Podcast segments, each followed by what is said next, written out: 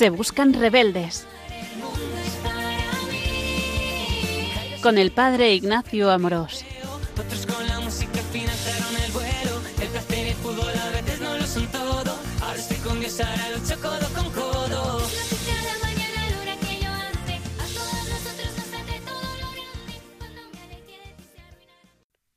Un cordial saludo a todos los oyentes de Radio María. Soy el Padre Ignacio Amorós. Hoy, con la gracia de Dios, continuamos nuestro programa de Se Buscan Rebeldes, en el que intentamos dar a conocer más y mejor la belleza de nuestra fe católica. Hoy en nuestro programa vamos a hablar sobre la vida espiritual, es decir, qué es la vida espiritual y en concreto qué es la vida espiritual cristiana, en qué consiste, cómo es el proceso de la vida espiritual, este es un tema de capital importancia y por eso en este momento queremos tratarlo con detenimiento. En este programa de Se Buscan Rebeldes, aquí en Radio María, hemos tratado temas esenciales del querigma cristiano, acerca del sentido de la vida, la felicidad, el sentido del sufrimiento, el más allá, la esencia del cristianismo, que es la persona de Jesús, el amor, la misericordia, y en el fondo lo que queremos es tener esa vida espiritual, que nos ha dado Jesús, que nos haga vivir alegres, dar alegría a los demás y alcanzar el cielo para siempre, para siempre, como decía Santa Teresa de Jesús.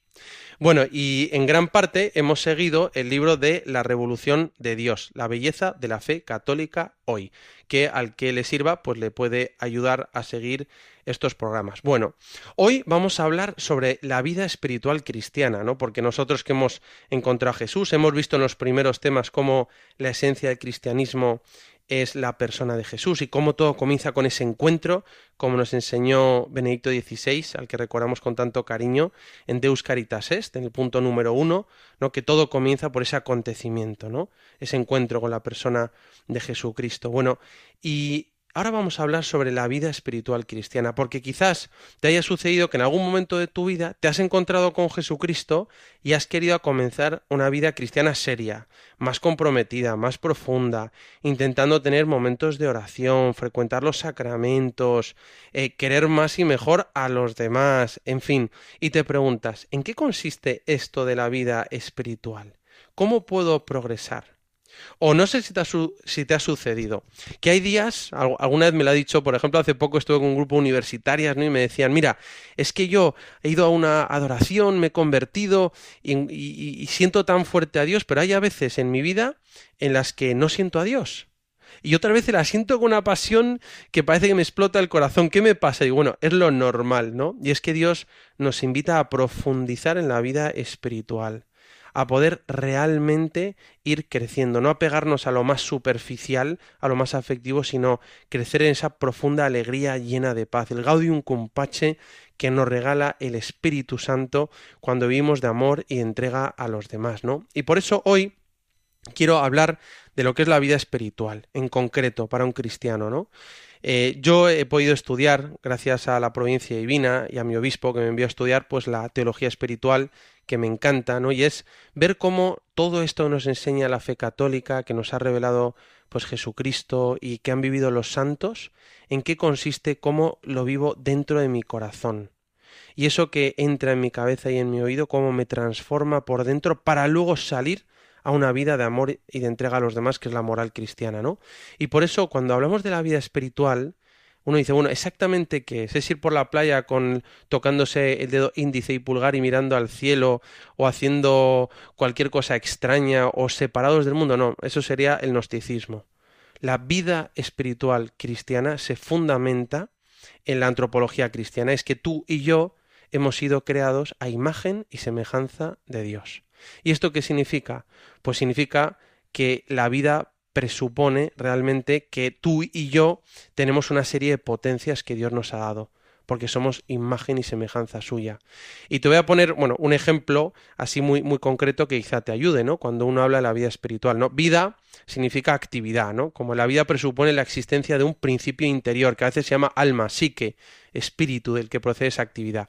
Pero podríamos ver un poquito cómo funciona la jerarquía de la naturaleza, ¿no? Cómo comienza, por ejemplo, con la vida vegetativa, las plantas y demás que tienen crecimiento, alimentación, fotosíntesis, reproducción, que está, bueno, la vida vegetativa está por encima de la vida de los químicos, de los elementos químicos, ¿no? ¿Por qué? Porque pueden crecer, alimentarse, eh, reproducirse, etcétera, ¿no? Pero subimos por la jerarquía del ser y encontramos la vida animal o sensitiva, que tienen el que automovimiento, también reproducción, pero conocimiento sensible. De los particulares.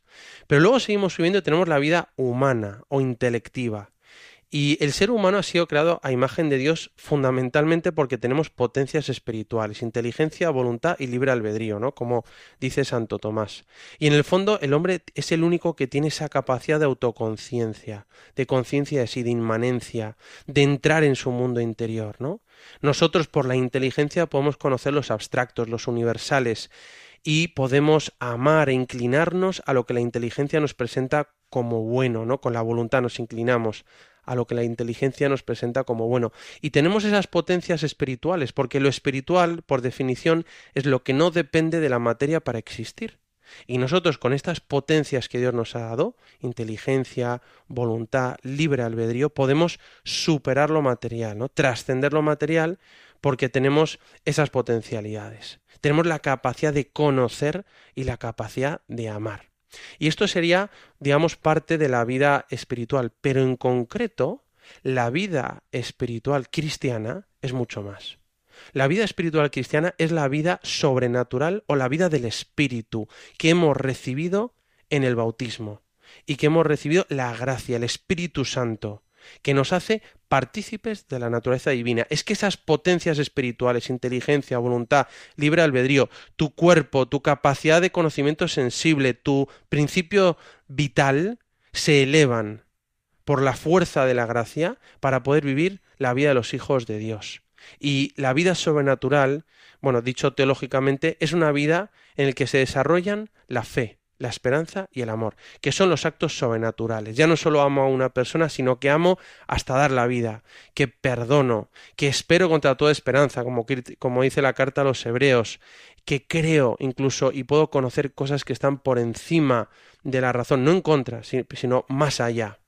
Por tanto, la vida espiritual cristiana es toda esta vida, toda esta potencialidad que Dios nos ha dado, pero según el Espíritu. Por eso San Pablo en el capítulo 8 de los Romanos habla, ¿no? Que es la vida según el Espíritu. Y en esto hoy quería hablar con vosotros, porque también muchas veces se habla de la experiencia espiritual cristiana, que es la vida de los hijos de Dios. Como el cristiano también tiene esa percepción particular al entrar en contacto con el mundo de la gracia. ¿no? Aquí hay muchos autores conocidos que no os voy a decir como Mogó, que es muy conocido, que, que han dado mucha luz sobre el asunto, ¿no? Pero también vemos que la vida espiritual eh, cristiana integra como dos aspectos, ¿no? Una parte de interioridad y una parte de exterioridad, ¿no? Implica en, en, el fondo, pues una interioridad como entras en tu mundo interior, tienes conciencia de ti, nosotros encontramos a Dios en lo más íntimo de mi intimidad, pero también hay una exterioridad, una historicidad, como que sales de sí, y es la entrega y el amor efectivo por los demás, ¿no? Por eso la vida espiritual cristiana no va al margen de la vida ordinaria humana, sino mucho más es sencilla y mucho más profunda a la vez, sino que es esa misma vida humana, la tuya, la que tienes ahí donde vives, en cuanto vivida con conciencia de la cercanía de Dios y de cuánto esa cercanía implica. Y por eso, como decía Madre Teresa Calcuta, a sus hijas son contemplativas en la acción. O como decía San José María, somos contemplativos en medio del mundo. Por eso, en el fondo, la vida espiritual del cristiano es la del ser humano, con esas potencialidades que Dios le ha dado, elevado por la gracia. Es decir, ahí puedes ver la relación entre la creación de Dios, la redención y cómo nos anima la escatología final. Pero bueno, en cualquier caso, esta es la vida espiritual, ¿no? La capacidad que tenemos de hacer operaciones espirituales sobrenaturales. Pero hay una parte muy interesante y es que en la vida espiritual es fundamentalmente una relación de amor con Dios. Es vivir en unión con Dios que lo hacemos a través de la fe, la esperanza y el amor en este mundo, ¿no? Hasta que lleguemos al cielo, que ya todo será amor. Pero es fundamentalmente una vida de relación de amor con Dios y por eso es muy interesante ver cómo sucede en nuestra alma y cómo se estudia el crecimiento, el progreso y demás, ¿no? Entonces, cuando uno se encuentra con Jesucristo le interesa mucho saber exactamente lo que es. Esto es lo nuestro. Nadie lo ha enseñado mejor que nuestro Señor, que Jesús. Y por eso la vida espiritual, como decía San Juan Pablo II, es don y es tarea. Es un don que Dios te da en el bautismo, con la gracia, bueno, y con la creación que te da las potencias espirituales, pero a la vez es una tarea y es lo que tú pones y en tu libertad cómo respondes a la gracia.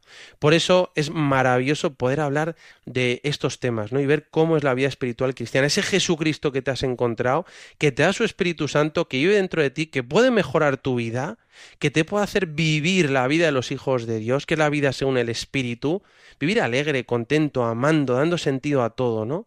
Qué precioso. Pero hoy quiero hablar de este tema de la vida espiritual y he escogido a una de las mujeres más influyentes de la historia de la humanidad, que es Santa Teresa de Jesús. Además, ella es muy conocida, ¿no? Obviamente, que ha influido tanto en la Iglesia porque ella empezó a explicar cómo funciona, ¿no? Cómo, cómo sucede en el alma la vida espiritual, cómo lo explica con ese vocabulario tan bonito, ¿no? Por eso hoy tenemos como invitada especial en nuestro programa otra vez a Madre Olga María del Redentor, Carmelita Samaritana del Corazón de Jesús, que también es colaboradora de Se Buscan Rebeldes.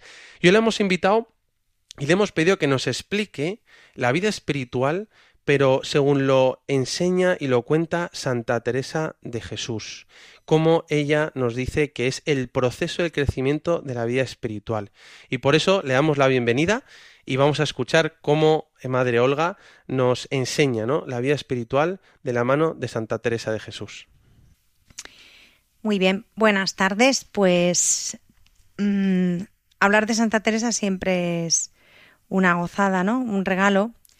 Y, y en concreto para mí, que soy hija suya, pues tampoco puedo hablar de muchas más cosas, ¿no? Salvo de lo que ella me ha ido enseñando.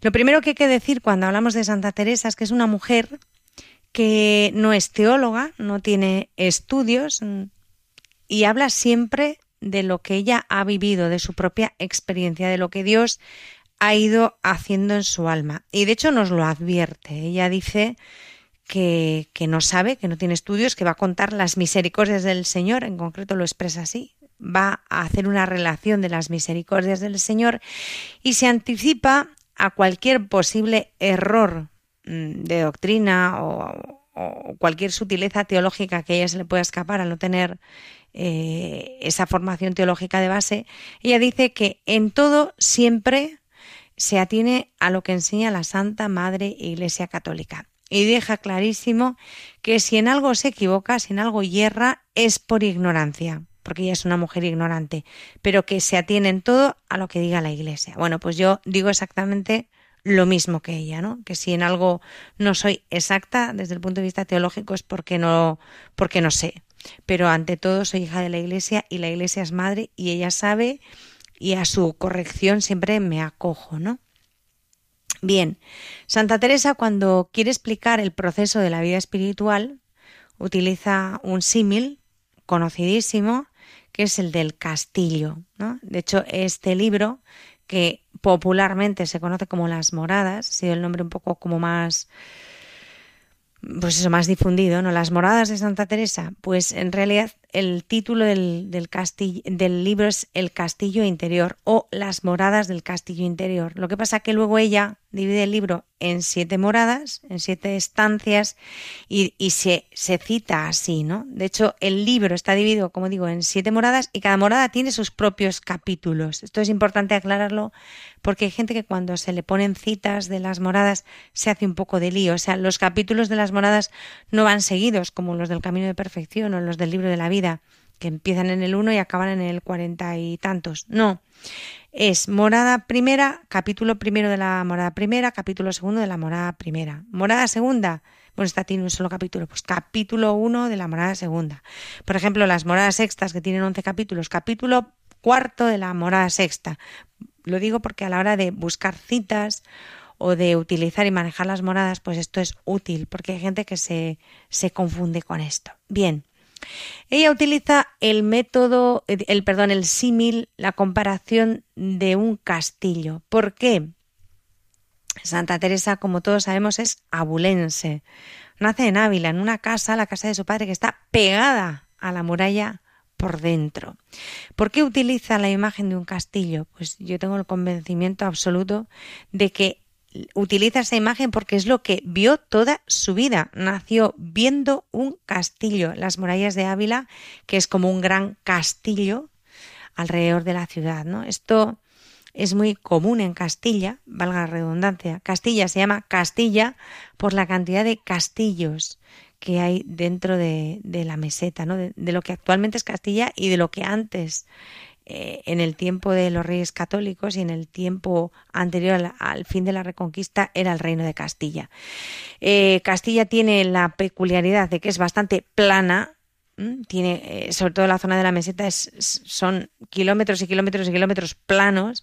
Entonces, a la hora de defenderse, no había ni montañas, ni bosques, ni manera de esconderse de, los moros, ¿no? O sea, el Islam estuvo en la península 800 mm, años y en esos 800 años hubo mm, batallas, guerras, incursiones. Entonces, ¿qué pasaba? Que la gente humilde vivía al pie de un castillo.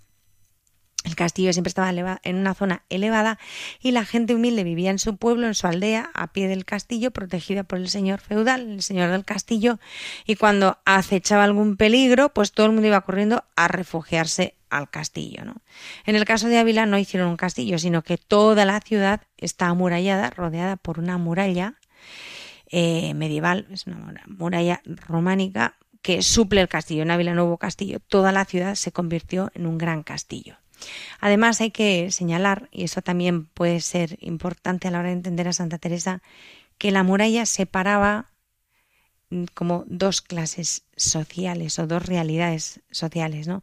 Los que vivían dentro de la muralla eran los, de, los como si dijéramos los urbanitas, los ciudadanos, los de la ciudad, y la gente que vivía fuera de la muralla era de una condición mucho más humilde y eran casi siempre campesinos, o sea, no se consideraban ciudadanos, sino gente del campo. O sea, la muralla también separaba eso y eso también ella lo va a proyectar cuando utiliza el símil para hablar de lo que es el castillo. Nos dice que el alma es como un castillo, un castillo por, eh, en el cual pues hay muchas estancias y en la central de todas es donde habita el rey. Fuera del castillo no está el rey eh, y fuera del castillo está, por decirlo de alguna manera, el mal, ¿no? los peligros, las asechanzas. en, el, en el caso al que estamos aplicando el símil, que es la vida espiritual, estar fuera del castillo significa estar fuera de la gracia de Dios, mientras que entrar en el castillo es entrar en la gracia. Los castillos, por si alguien no lo sabe, esto es importante tenerlo en cuenta para entender todo bien, estaban rodeados por un foso y no era fácil acceder a ellos estaban muy mm, fortificados, muy vigilados y había un puente levadizo que no se, no se atravesaba tan fácilmente y en torno al castillo había un foso eh, al cual si tú querías acceder al castillo pues eh, te caías. Y en el foso pues había eh, dice la santa, fieras, eh, animales poco recomendables, ya lo pinta así y nos lo explica así, ¿no? Entonces, cuando el alma intenta entrar en el castillo, que es introducirse en la vida de oración, en la vida de la gracia, eh, el demonio, el espíritu del mal que está fuera del castillo, hace todo lo posible por retenerla fuera del castillo, alejada de la gracia, ¿no? Y, del, y de la morada donde está el rey. El demonio se emplea a fondo para que no entremos ahí, para que sigamos alejados de la gracia de Dios. Y aun cuando estemos dentro, suele intentar engañarnos, tentarnos, realiza sus incursiones como puede para que volvamos a salir del castillo. Y ella lo advierte, dice que no nos demos nunca por seguros, porque aun llegando a las moradas quintas, que ya es un estado muy interior del castillo, muy avanzado de la vida espiritual, dice ella, dice, se puede salir del, del del castillo danzando, o sea, podemos acabar saliendo fuera, ¿no? Bien, pues lo primero al entrar en el castillo, el alma que está en las moradas primeras, las moradas primeras tienen dos capítulos y nos dice que la puerta para entrar en el castillo es la oración, o sea, para entrar en la vida de la gracia y la vida del castillo es la oración, y solamente las almas que están en gracia entran por esa puerta. Eh, como estoy diciendo, el demonio acecha y hace todo lo posible para que salgamos fuera. Las almas de las primeras moradas ciertamente están en gracia, pero es un estado muy incipiente, son principiantes y fácilmente pueden ser seducidas, engañadas para volver a salir fuera, ¿no? Entonces todavía hay que, estamos dentro, pero eh, no hay que cantar victoria, hay que andar atentos y con precaución porque hay mucho peligro de volver a salir fuera. Dando un paso más, vamos a las moradas segundas. Eh, las moradas segundas solo tienen un capítulo. Eso significa que no es que la santa no les dé importancia, sino que, bueno, pues es un estado de la vida espiritual incipiente, no tan incipiente como el de las primeras. Hay menos peligro que las primeras moradas, pero mmm, ahí es un estado en el que el alma ya, al estar un poco más avanzada, escucha mejor la voz del Señor y también hay más trabajos, más tentaciones, escuchan más la voz del Señor, pero le cuesta más eh, determinarse. Por otro lado, también la responsabilidad moral es mayor porque hay mayor luz y mayor conocimiento, pero sigue siendo todavía un estado de transición de purificación del sentido, si acaso, empieza a ser el alma empieza a preguntarse cosas y empieza a escuchar mejor la voz del Señor, pero todavía es un estado mm, pues de principiante. Es un estado mm, donde no se suele estancar mucho la gente. Hay más posibilidades de estancarse y más peligro de estancarse en las moradas siguientes que son las terceras. Las moradas terceras tienen dos capítulos. Aquí las almas que han llegado a las moradas terceras ya tienen una vida espiritual bastante más estable. Van ganando confianza, confianza en el Señor, van ganando seguridad, claridad de ideas, crean ya unos hábitos más o menos buenos de oración frecuentes, sacramentos frecuentes, van de verdad por buen camino, y la Santa lo dice así, se ve que van por buen camino, y ya han hecho una opción seria por el Señor y por la vida cristiana. Pero tienen un problema. Bueno, en esto, antes de continuar, voy a decir que en las terceras moradas es donde hay, como si dijéramos, un batallón de personas, ¿no? de almas, donde se quedan la mayoría de los cristianos normalitos que llevan vida de gracia, vida de sacramentos, vida de oración, pues más o menos se quedan ahí, en las terceras moradas. ¿Por qué? ¿Por qué no avanzan? Pues ahora lo vamos a ver. La Santa Madre dice que las almas de las terceras moradas ya están muy seguras, de alguna manera se sienten seguras de sí mismas porque ya tienen las cosas mucho más controladas que en las primeras y las segundas. Pero ¿cuál es el riesgo? ¿Cuál es la tentación? Pues que se ven tan concertadas, tan, tan, tan seguras de sí mismas, tan concertadas en sus razones, que no hay quien las haga salir de ahí, se quedan ahí como atascadas, o sea, están ya bien, saben de qué va esto de la vida de perfección, de la vida de santidad, rezan, reciben los sacramentos, viven en gracia y ya. Y la Santa Madre, Santa Teresa dice, pone, dice que hay un, un personaje del Evangelio que es el paradigma, es el prototipo de las almas de las terceras moradas y es, en el lenguaje del siglo XV, siglo XVI, ella le denomina así, dice, es el mancebo del Evangelio, el joven rico. Joven rico, mm, todos conocemos este pasaje evangélico, era un joven piadoso, que se acerca a Jesús porque dentro de su corazón siente deseo de ser perfecto, o sea, de ser santo. Entonces le pregunta a Jesús, ¿qué tiene que hacer y Jesús le dice, pues cumple los mandamientos.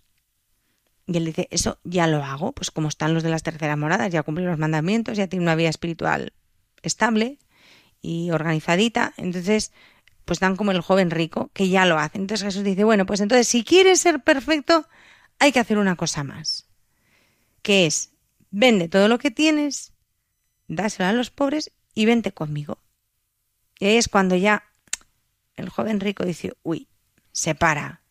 Le puede más todo lo que tiene, cómo tiene organizada su vida, el control que tiene de sus cosas, de su tiempo, de sus bienes, de todo lo que es su vida, le puede más ese control y ese deseo de seguir controlándolo que el deseo bueno que le ha movido a preguntarle a Jesús de seguirle viviendo una vida de mayor perfección.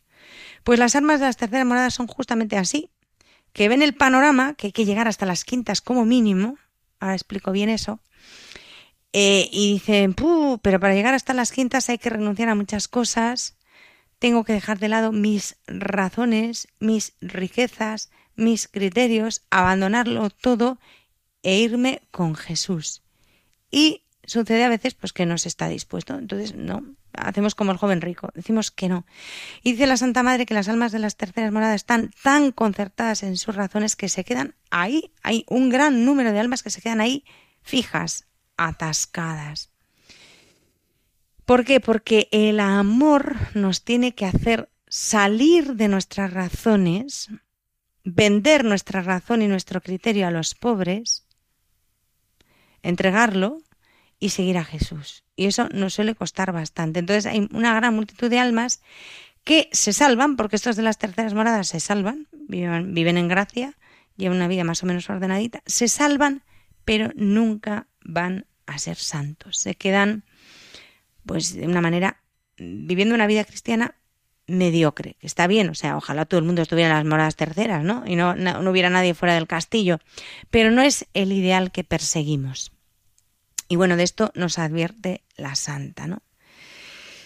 Aquí nos quedamos en, al término de las moradas terceras. Qué bonito, ¿verdad? Hablar de la vida espiritual nos ha trasladado Madre Olga unos cuantos siglos atrás con Santa Teresa de Jesús y hemos visto cómo es la vida espiritual, ¿no? Y, nos pone este símil, este símil de el castillo interior. El alma es como un castillo en el que hay muchas estancias, en la que en la principal está Dios. Y entrar en el castillo, la primera morada, es vivir en gracia de Dios. Por eso, eh, estar fuera del castillo es estar fuera de la gracia. Y la gracia nos ha sido dado en el bautismo. Por eso qué bonito cuando dice que pasas a la segunda morada es vivir en gracia y ya frecuentar la oración. De alguna manera, pues esto, esto que hemos dicho antes, ¿no? La gracia que Dios te ha dado, que es un don, lo vas trabajando con la oración, con la vida sacramental, con la caridad. Y vas pasando ya a la tercera morada, que es una vida un poquito más estable de la vida cristiana, con vida de oración, sacramentos, caridad, pero lo que nos quiere venir a decir también es que lo que viene adelante es mucho más, mucho mejor y que a veces no nos damos cuenta de que la meta es mucho más elevada en alegría y en gozo. Por eso vamos a hacer un momento de reflexión y continuamos en unos instantes. Oh,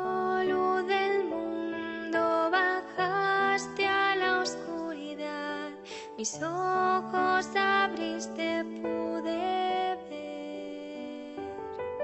belleza que causa que mi ser te adore,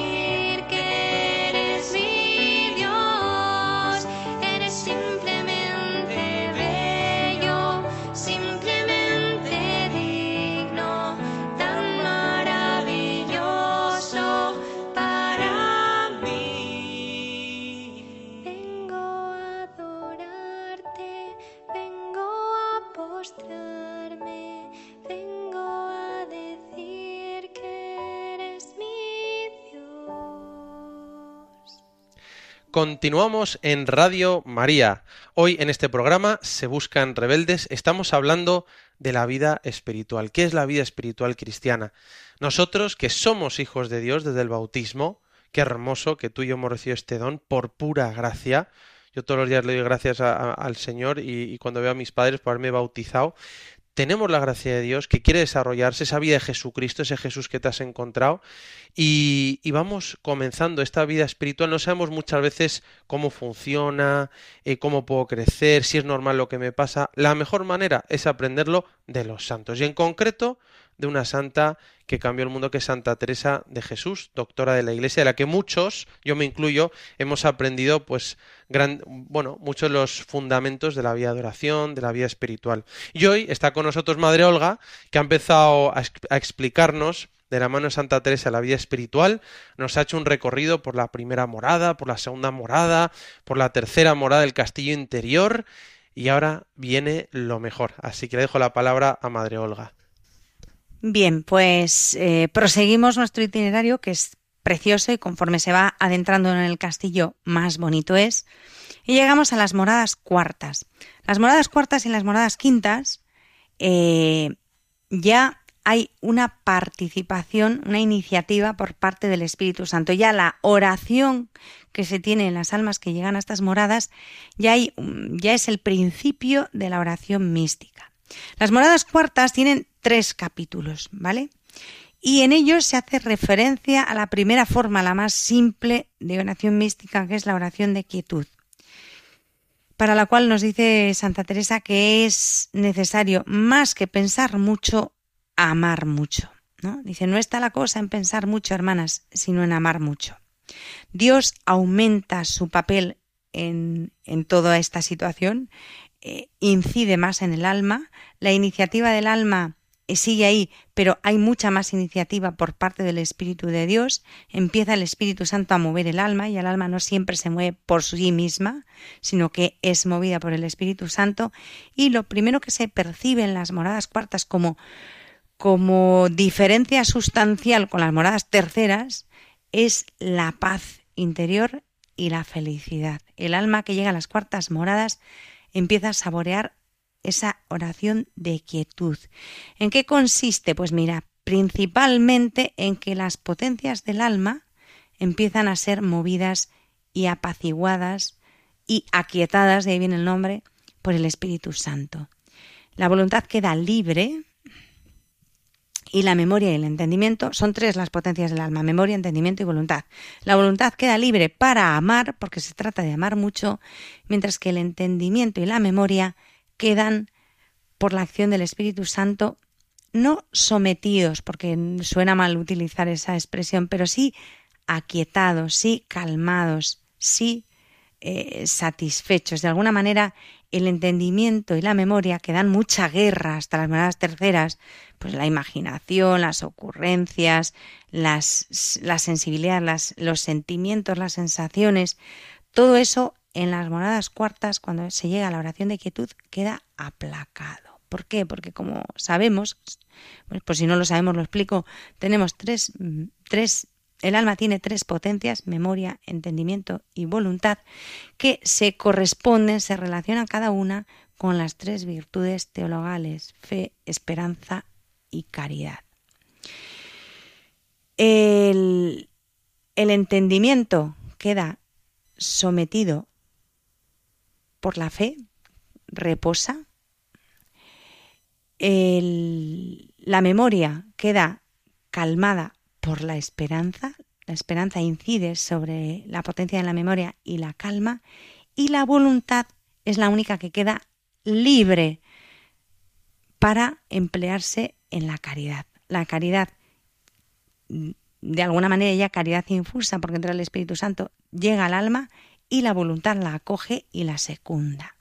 Y eso da lugar a un descanso, a una paz, a una quietud. De ahí viene el nombre de esta oración, en la que ya no se discurre, ya no se piensa, ya no se medita, ya no se reflexiona, simplemente se ama. La cosa está en amar mucho. Esto sucede en las moradas cuartas. De ahí se pasa a las moradas quintas. Y las moradas quintas ya es un hito, un punto culminante de las moradas. ¿Por qué? Bueno, las moradas quintas tienen cuatro capítulos, las moradas cuartas tienen tres. ¿Por qué son tan importantes las moradas quintas? Pues porque las moradas quintas es el punto de este itinerario en, el cual se llega a la unión de la voluntad. Y esta unión de la voluntad es lo que se conoce como santidad teológica. A esto estamos llamados todos los bautizados. Hemos recibido todos la vocación de ser santos. Sed santos, sed perfectos como vuestro Padre Celestial es perfecto. Bueno, pues esta perfección es nuestra unión con la voluntad de Dios, que nuestra voluntad quede unida a la voluntad de Dios en una obediencia perfecta. Esto es santidad. Y ahí tenemos obligación moral, porque estamos llamados a ello, de llegar todos los cristianos. Y ahí podemos llegar todos por nuestro trabajo, por nuestro esfuerzo y por nuestro tesón, secundando y, y, asistido siempre por el Espíritu Santo. Pero podemos tener la iniciativa, el deseo, el empeño, eso sí, hay que determinarse a llegar. Por eso estas moradas quintas son tan importantes. Y es la meta, porque luego ya lo que sucede después de las moradas sextas o séptimas, esto ya se nos escapa ya no depende de nosotros. Pero llegar hasta las quintas, sí. Por eso quedarse en las terceras de tercerones, pues es quedarse, pues de alguna manera, eh, en una vida espiritual mediocre. Mediocre. Y estamos llamados a la santidad, que están las moradas quintas. Aquí se describe en los cuatro capítulos la unión del alma con Dios y el alma queda llena de amor, rendida de amor, porque ya la voluntad se ha unido en toda la de Dios y Dios es una voluntad que es todo amor. Es amor en acto puro. Esa es la voluntad de Dios. El alma queda unida a esa voluntad, entonces queda unida a Dios por amor y no desea ya tener voluntad propia ni desea nada que no desee Dios. Entonces es un punto de la vida espiritual, cuando se llegan las quintas moradas, en que el alma goza de una gran alegría, de una gran plenitud, de una gran paz, de una gran santidad. No obstante, ahí es cuando la santa nos advierte que no cantemos victoria, porque todavía el enemigo nos puede ir engañando y podemos salir por la puerta del castillo danzando. O sea, se puede perder la gracia en las gradas quintas, se puede pecar. Porque la voluntad está unida a la de Dios, pero en ningún momento está anulada. El hombre eh, el hombre, el, el, alma que ha llegado a las moradas quintas sigue siendo libre. O sea, el que haya unido su voluntad a la de Dios no quiere decir que haya dejado de ser libre. O sea, llega ahí y permanece ahí porque quiere libremente permanecer. Entonces ella nos advierte y dice que no nos relajemos porque por, podemos todavía perder la gracia, que siempre hay que estar atentos. Y a partir de las moradas sextas ya llegamos a un punto en que ya no depende de nosotros. Las moradas sextas y séptimas, la iniciativa es totalmente del Espíritu Santo y el alma solamente puede ser llevada, ser conducida si se deja. Las moradas sextas son casi la ocupan prácticamente la mitad de la extensión del libro. Tienen 11 capítulos frente a dos que tienen las primeras, uno que tiene las segundas, dos tienen también las terceras, tres las cuartas, cuatro las quintas, cuatro las séptimas, pero las sextas tienen 11 capítulos, casi tanto como todas las demás moradas. ¿Por qué se extiende tanto ahí Santa Teresa? Se extiende muchísimo y explica muchísimas cosas. Pues porque las, las moradas sextas son un punto en el que pasa de todo. O sea, es, mm, hay una gran agitación en el alma. El alma que llega a esas moradas se siente purificada en lo más íntimo. hemos pasado ya, para llegar a las quintas, hemos pasado la purificación activa y pasiva del sentido, pero aquí llegamos a la purificación pasiva del espíritu. El alma es purificada mmm, como si estuviera en el purgatorio, o sea, experimenta una especie de purgación en vida. ¿Qué experimenta esta alma? Pues lo primero, siente que no tiene fe, que no tiene esperanza, que no tiene caridad, no sabe si está en gracia, no sabe si Dios existe, no sabe eh, si nada de lo que ha vivido hasta este momento tiene sentido, se siente repelida, rechazada de Dios. Eh, nos explican lo mismo Santa Teresa que San Juan de la Cruz, que el alma llega a experimentar la pena de daño del infierno, o sea, es un sufrimiento atroz. San Juan de la Cruz dice que el alma se encuentra en un estado en que no tiene dónde estribar, no tiene dónde asirse, dónde agarrarse, no ve nada. Incluso llega a hablar, San Juan de la Cruz explica que incluso experimenta el deseo del suicidio, o sea, puede ser tal sin sentido de todo que puede llegar a experimentar eso, ¿no? San Ignacio en un momento dado de los ejercicios también explica esto. Entonces, bueno, pues es una purificación intensísima que, como digo, a Santa Teresa le lleva 11 capítulos explicarla con todo lujo de detalles, ¿no?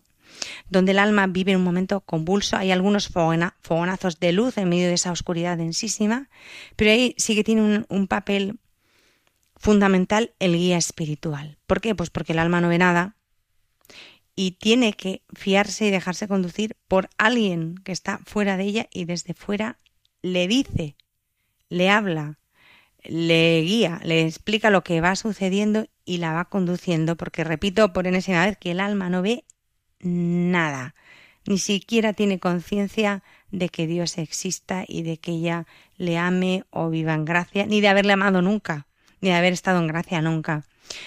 Entonces, bueno, en esos 11 capítulos ella explica todo eso. El alma se siente herida del amor del esposo y pasa mucho tiempo en estos trabajos interiores y exteriores, porque a veces también se juntan eso dentro del alma, más luego todos los líos y conflictos exteriores que se puedan juntar ¿no? Eh, en, el, alma, incluso su vida exterior. Eh, su vida de apostolado, su vida religiosa o su vida cristiana tal y como la esté viviendo, parece también que todo va mal y todo son persecuciones y contrariedades, ¿no? Y solo le queda esperar de la misericordia de Dios al que nos siente y, en, en, esa misericordia que incluso llega a no creer en ella. Por eso está el guía espiritual. Pero en medio de toda esta oscuridad hay un destello de luz que es una herida, que es la herida del, del desposorio, ¿no? O sea, las moradas estas son las del desposorio, las de una promesa ya de matrimonio después, y las moradas séptimas son las del matrimonio. Bien, esto puede durar más o menos tiempo, generalmente dura bastante tiempo, o sea, no es todo el tiempo en la misma oscuridad, porque esto también hay que explicarlo, las moradas no son departamentos estancos en los que uno no se puede mover. Uno puede estar en las quintas y tiene momentos de estar en las sextas y luego vuelve a retroceder hacia las quintas. O sea, hay volver a las quintas es descansar un poco de las sextas, Y luego vuelve a investir Dios al alma con ese afán de purificación.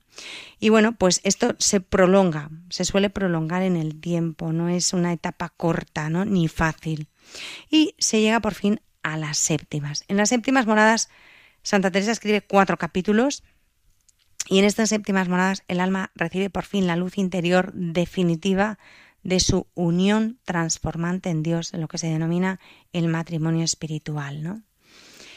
Eh, es una configuración absoluta con Cristo, porque ya ha sido purificada y tiene todo lo que el alma va a tener en el cielo, a excepción de la visión beatífica. Lo más importante es que está confirmada en gracia, el alma de las moradas séptimas ya no puede pecar y sabe que está salvada. Tiene esa certeza. Para eso ha pasado el purgatorio anteriormente en las moradas sextas, ¿no? Y todo el sufrimiento. O sea, tiene, es de una grandísima consolación, pero al mismo tiempo esa unión del matrimonio genera paz. Paz, ¿no? Eh, no hay ya sentimientos convulsos, sino una unión que, que plenifica, que llena de paz, de seguridad, de descanso, de luz. Y bueno, pues sobre todo el consuelo de no poder pecar y de saberse salvada. Santa Teresa vivió en este estado los diez últimos años de su vida. Recibió la gracia del matrimonio espiritual en 1572 y murió en 1582. En estos diez años ella hizo de todo. Pelearse con medio mundo, fundar, viajar, escribir, fue procesada por la Inquisición. Bueno, pues eh, le pasó de todo, pero vivió en esa morada séptima, en esa unión, pero con los pies muy en el suelo, ¿no? Y bueno, pues una de las cosas más, más grandes que yo siempre digo de Santa Teresa, que a mí me toca fuertemente el corazón, es que es una mujer que, habiendo llegado a esas moradas séptimas, siempre tuvo los pies en el suelo y siempre permaneció en esa humildad. Y una de las cosas características de las moradas séptimas es que pregunta. En las moradas séptimas dice, a ver, esta pregunta tenía que haber sido como eh, tres moradas eh, o cuatro o cinco antes, ¿no? En las primeras, segundas, en las terceras. Pues no, lo preguntan las séptimas, lanza la gran pregunta. ¿Sabéis lo que es ser espirituales de veras? Dices, ¿y ahora pregunta eso? Pues sí, porque parece que en las moradas séptimas ya estamos como en un grado superior y podemos mirar a todo el mundo por encima del hombro y dice ella, no. Ser espirituales de veras es ser esclavas de Dios y unas de las otras por amor, marcadas todas con el sello de la cruz. O sea, viene a decir que nadie se lo crea, que nadie se crea aquí mejor que nadie, ¿no? Que hay que seguir siendo esclavas unas de otras, de Dios y de los hermanos. Y luego también dice que cuando algo se resiste, cuando algo nos cuesta, cuando algo nos mortifica y nos impide avanzar, miremos al crucificado y nos da la gran pauta haced, mirad al crucificado y se os hará todo poco. O sea, si algo se os resiste, la única manera de vencerlo es mirando a Cristo crucificado. Y ahí es donde ella nos lo dice en las moradas séptimas. Y por último, quiero hacer eh, lo que siempre digo, ¿no? Cuando ella vive los diez últimos años de su vida con una visión intelectual permanente de la Santísima Trinidad, o sea, iba siempre con ella a su derecha, ella lo, lo describe, ¿eh? lo podéis leer. Pues esta mujer que tiene a la Trinidad así como confidente cotidiano, cuando le llega la hora de la muerte, hace lo que hacemos cualquiera. Es pedir los sacramentos, pedir el viático, eh, rezar el Salmo 50, el Salmo Miserere, acogerse a la misericordia de Dios. Dicen que le oían repetir un corazón contrito y humillado, tú no lo desprecias, Señor. Y por último, mm, son sus últimas palabras, las últimas palabras que pronuncia Teresa de Jesús en este mundo es, hija, soy de la Iglesia y en ella muero. ese es el colofón de su vida, ser hija de la Iglesia y morir en ella. O sea, ni itinerarios con gracias espectaculares, ni purificaciones, ni nada. O sea, mi garantía para ir al cielo es la misericordia de Dios, el Salmo Miserere, los sacramentos de la Iglesia y ser hija de la Iglesia y morir en ella. ¿no? O sea, yo creo que lo grande de Teresa de Jesús es eso, haber vivido todo lo que ella vivió, tener los privilegios con que Dios la enriqueció y la dotó, porque la, la mimó, la regaló, y seguir sintiéndose necesitada de la misericordia de Dios y, y de la Iglesia, ¿no? Del regazo de la Iglesia para llegar al cielo. Y bueno, yo creo que esto es lo más importante a tener en cuenta y con lo que hay que quedarse, ¿no? Más que con lo espectacular que es, es hermoso, yo invito a que se lea, es que cualquier itinerario de oración nos lleva a la unión con Dios, a la humildad y al ser conscientes de que necesitamos de la misericordia de Dios y de nuestra Madre la Iglesia. Bueno, qué bonito, muchas gracias, querida Madre Olga, María del Redentor, eh, por traernos esta preciosa doctrina de Santa Teresa de Jesús, ¿no? Sobre la vida espiritual. No sé si habéis disfrutado como yo he disfrutado al escucharla, ¿no? Y imaginarme a Santa Teresa de Jesús, terminar con esa con ese amor a nuestra Madre la Iglesia, porque la Iglesia, que es el mismo Cristo, ¿no? que nos la ha dado y que se hace vivo hoy en el mundo, nos da la, gracia del bautismo, la posibilidad de tener vida sobrenatural, ¿no? Así que alabado sea el Señor por habernos dado a la Iglesia. Y qué bonito es recordar todo esto, ¿no? La vida espiritual, que tú y yo queremos tener como hijos de Dios, como cristianos, que realmente es a lo que, esto es lo que nosotros vendemos, ¿no? Entre comillas, la vida espiritual la vida de Jesús, la vida del Espíritu, la vida esa alegría profunda en un mundo en el que hay dificultades, en un mundo en el que comienzas y, puedes encontrarte que tienes que subir, subir peldaños, pero la meta merece la pena. Por eso qué bonito recordar, ¿no? Estas, este símil que pone Santa Teresa con el castillo interior, ¿no? El alma es ese castillo en el que entras, vas subiendo estancias, viviendo, viviendo en gracia de Dios, con la oración, intentando pues ser más perseverante en ellos, con una vida más estable. Y ese paso, ¿no? Tan interesante, la tercera la cuarta morada, que es cuando Dios te rompe los esquemas de tu vida muchas veces y ahí interviene más fuerte el Espíritu Santo. Y es cuando tienes que soltar un poco, ¿no? Y abandonarte en Dios, dejarte llevar por Él. Y, bueno, ahí Dios te, te da esa paz y esa alegría espiritual que nos decía Madre Olga y bueno, poder llegar a, la quinta morada, que es la unión de la voluntad, ¿no? La santidad teológica. Teológicamente la santidad es la unión con Dios, la unión pues, de nuestra voluntad con la voluntad de Dios. Y, y eso nos recuerda a la llamada universal a la santidad, que nos recordó el Concilio Vaticano II, San Juan Pablo II muchas veces. Y en el fondo es desear lo que, lo que Dios desea y luego esas últimas moradas como que dice, mira, pero Dios aún así no se corta las manos y te puede hacer llegar pues a, una vía unión tan impresionante como son las sextas moradas, que ya la iniciativa es plenamente el Espíritu Santo, es dejarse llevar por el Espíritu y, ser muy dócil al Espíritu Santo, en el que, bueno, también hay pruebas, gracias, luchas, oscuridades, que tantísimos capítulos lo, escri lo escribe Santa Teresa Jesús y San Juan de la Cruz. Y luego las, las séptimas moradas, el matrimonio espiritual, ¿no? Creo que San Juan de la Cruz lo llama la unión transformante, la unión total con Dios en el amor. Por eso, qué bonito recordar este itinerario que nos puede hacer a nosotros llenarnos de deseos de qué? Deseos de santidad. Bienaventurados los que tienen hambre y sed de justicia, de santidad, porque ellos serán saciados, ¿no? Un gran deseo de santidad. En este sentido, yo recuerdo cómo San Juan Pablo II, en Nuevo Milenio y Neunte, en el, en el punto 33, dice que el camino hacia la santidad, esto que buscamos, dice como cuatro ideas que a mí te las quiero recordar aquí, son preciosas. Dice, la vida unión con Dios es un don inalcanzable por nuestros propios esfuerzos, pero que solo Dios te puede dar y dependemos totalmente de la gracia nos lo ha dado Jesús, nos lo ha dado Dios en el bautismo, ¿no? Lo segundo que dice es, bueno, este don inalcanzable también eh, Dios quiere tu esfuerzo, ¿no? Que es indispensable para disponernos a recibir los dones de Dios. ¿no? Es, como un compromiso espiritual. Yo ahora empiezo a, a poner un compromiso de mi parte. Y nos dice San Juan Pablo II que es necesario considerar lo que se requiere antes de comenzar la tarea de buscar la unión con Dios. Es decir, que las heridas de los pecados necesitan sanarse y conllevan tribulación como dice Hechos de los Apóstoles 14:22, es preciso que entremos en el reino de Dios a través de muchas tribulaciones. A mí me encanta que Juan Pablo, San Juan Pablo II nos recuerda esto en la vida espiritual. No nos dice como estas campañas de marketing, aprende inglés en 10 días, ¿no?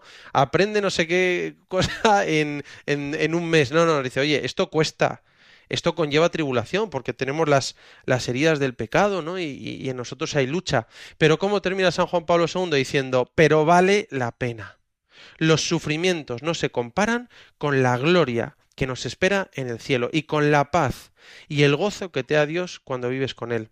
Pues como decía San Pablo en Romanos 8:18, porque estoy convencido de que los padecimientos del tiempo presente no son comparables con la gloria futura que se va a manifestar en nosotros. Bueno, realmente es una maravilla poder recordar lo que es la vida espiritual, esta vida de la gracia, ¿no? Esto es concretamente vida espiritual y está conectada a tu vida concreta, te va a llevar a vivir más contento, a vivir las cruces con más sentido sobrenatural, a santificar tu trabajo, a querer mejor a tu mujer, a tu marido, a tus hijos, a vivir con más esperanza y a vivir en unión con Dios, ¿no?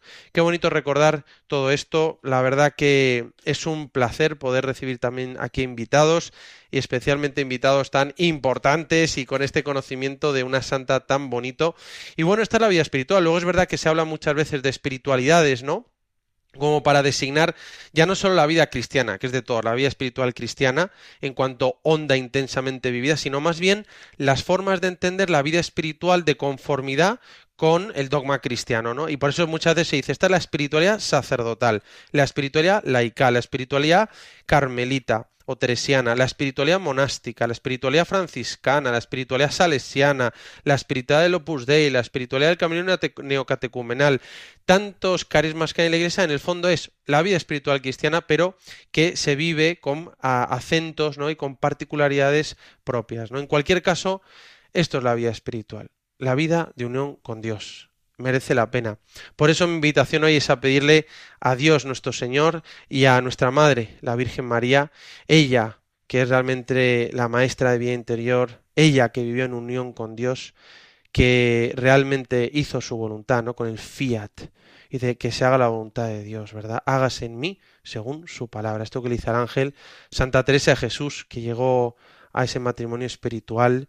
Y yo ahora recuerdo a Santa Teresa de Calcuta, ¿no? que decía que se había vuelto una esclava por amor, y ese voto privado que hizo, eh, bueno, eh, cuando ya era una religiosa de Loreto, que decía de dar a Dios todo lo que no me, todo lo que me pidiera, de no negarle nada bajo pena de pecado mortal, ¿no? Y es en el fondo una absoluta docilidad al Espíritu Santo.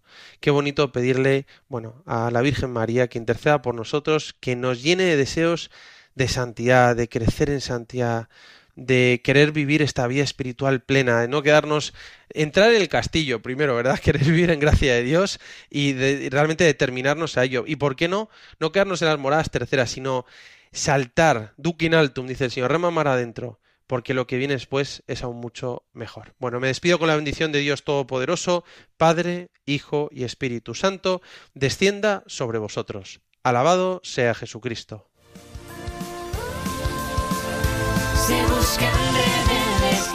Si quieres volver a oír este programa o enviárselo a un amigo, lo puedes encontrar en los podcasts de Radio María. Se buscan rebeldes en www.radiomaria.es. Y si quieres ponerte en contacto con nosotros, nos puedes escribir directamente a la dirección de correo electrónico se buscan rebeldes